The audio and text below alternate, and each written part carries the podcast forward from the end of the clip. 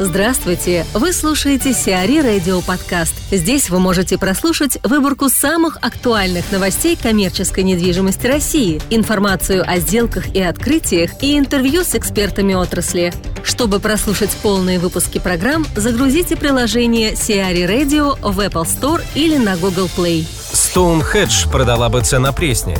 Инвестиционная компания Stonehedge завершила сделку по продаже БЦ «Грузинка-30» в Пресненском районе Москвы. Общая площадь клубного офисного центра составляет 4,5 тысячи квадратных метров. Стоимость сделки эксперты оценивают в сумму от 1 миллиарда рублей.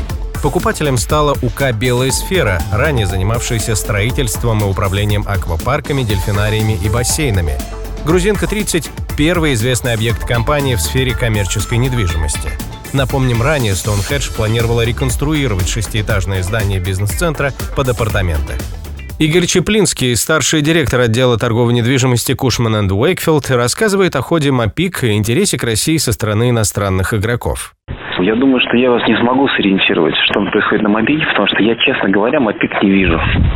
Объясню почему. Потому что проблема в том, что я просто работаю с клиентом на его стенде, и у меня там проходит э, большое количество встреч. Вчера их 15 было за 8 часов. И я, честно говоря, просто за, за пределы стенда даже не выходил. Не был ни на одном мероприятии. 40, 41 встреча на два дня. Люди приехали, их гораздо меньше, но действительно готовы рассуждать о бизнесе. Планируете э, сегодня-завтра посещать какие-то мероприятия? Вы знаете, нет, потому что сегодняшнее мероприятие, вот сегодня русский завтра будет, я уже мимо него, да, потому что я, у меня встреча начинается в 9 утра вечером, ну и, видимо, будет какое-то такое мероприятие по закрытию, ну, наверное, пойду в него, да. Результаты уже есть?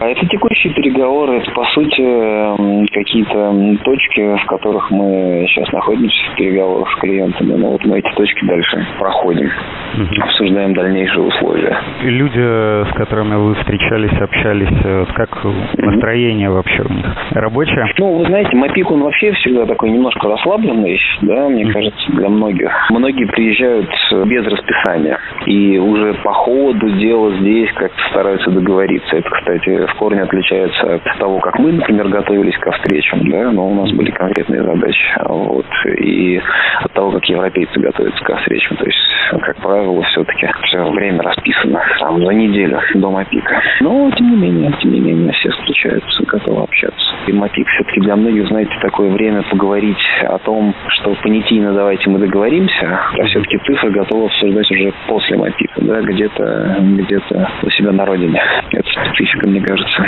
Мне кажется, что Канны, они располагают к такому более спокойному восприятию бизнеса. Вообще, это 15-й мой приезд в Кан. Несколько раз я приезжал на МИПИМ, остальное все это было МАПИК. Конечно, раньше сюда съезжались э, ритейлеры в гораздо большем количестве. В этом году не поехал H&M, например, да, Inditex не поехал из России. Geox не приехал российским офисом, а приехали итальянцы. По э, настроениям, по отношению вот э, за эти годы что-нибудь поменялось или оно как было там 10-15 лет назад, так и сейчас? Поменялось. Я думаю, что мы прошли большой путь становления российского девелопмента и те проекты, которые сейчас э, заявляются на российских стендах, они являются передовыми. Это очень интересные проекты. Например, вот проект, с которым я работаю, проект компании DJ Group. Мы его презентовали несколько раз. Девелопер, управляющий партнер Григорий Печерский выступал. Все иностранцы, слыша о таком масштабном проекте, воспринимают его очень хорошо и подтверждают, что ничего в мире даже пока что подобного не появляется. Напомню, это реконструкция 39 советских кинотеатров и превращение их в современные centers. И для многих такой масштаб девелопмента интересен.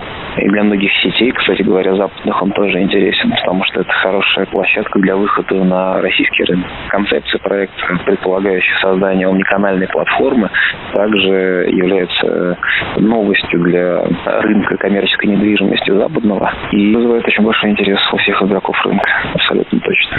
Поэтому можно сказать, что просто россияне стали более профессиональны, и уже у нас можно чему-то получиться. Девелопмент российский занялся такой, знаете, тонкой настройкой своего бизнеса. Все понимают, что нужно бороться за процент, а иногда за доли процентов рентабельности. И дают себе отчет в том, что нужно выстраивать бизнес-процесс очень четко.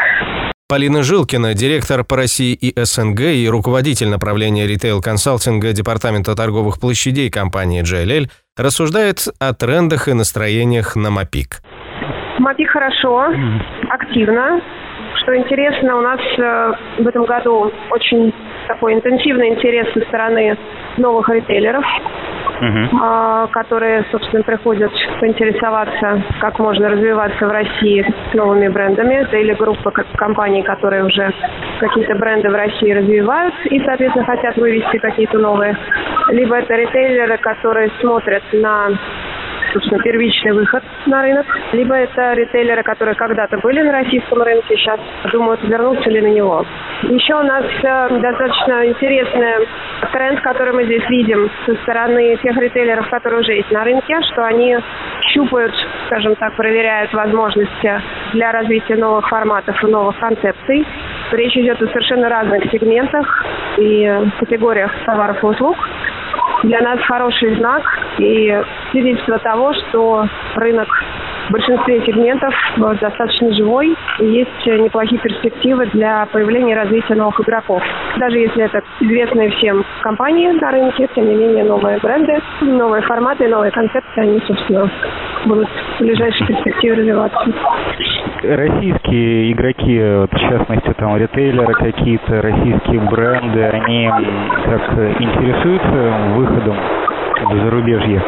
Есть такие запросы, есть э, к нам обращения с просьбой помочь выйти на европейские, ближнеевропейские, западноевропейские рынки. Посмотрим, мы сделаем все возможное, чтобы помочь с помощью наших международных офисов.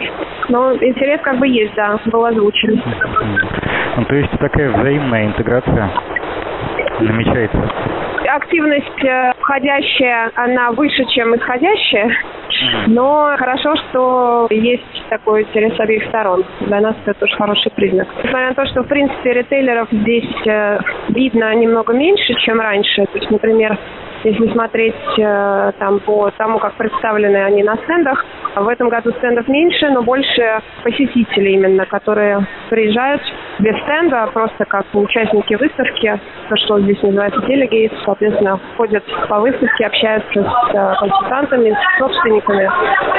И, э, ну, собственно, таким образом мы их видим достаточно много. А как вообще там настроение-то на выставке? Бодрое, боевое, оптимистичное? У нас очень оптимистичное настроение, потому что у нас действительно очень а, высокая, скажем так, загруженность вчера и сегодня. Много интересных встреч, новых знакомств, много общения со старыми знакомыми. Поэтому в целом мы довольны результатами выставки. Еще не конец, как бы еще есть время, но в целом у нас все позитивно все движется эти два дня. Ну, вы, как я понимаю, тоже на стенде, вот, и толком никуда погулять-то по самой выставке не удается. Лично я еще не успела э, дойти во все зоны выставки, чтобы посмотреть все стенды. Мне очень всегда это интересно, смотреть, что происходит на других рынках. Но пока не было времени, я только буквально четверть, может быть, одного этажа успела пройти, посмотреть. Поэтому вот оставила себе время сегодня вечером это сделать. Магнит продался иностранцам. Иностранные инвесторы выкупили 78% SPO розничной сети «Магнит».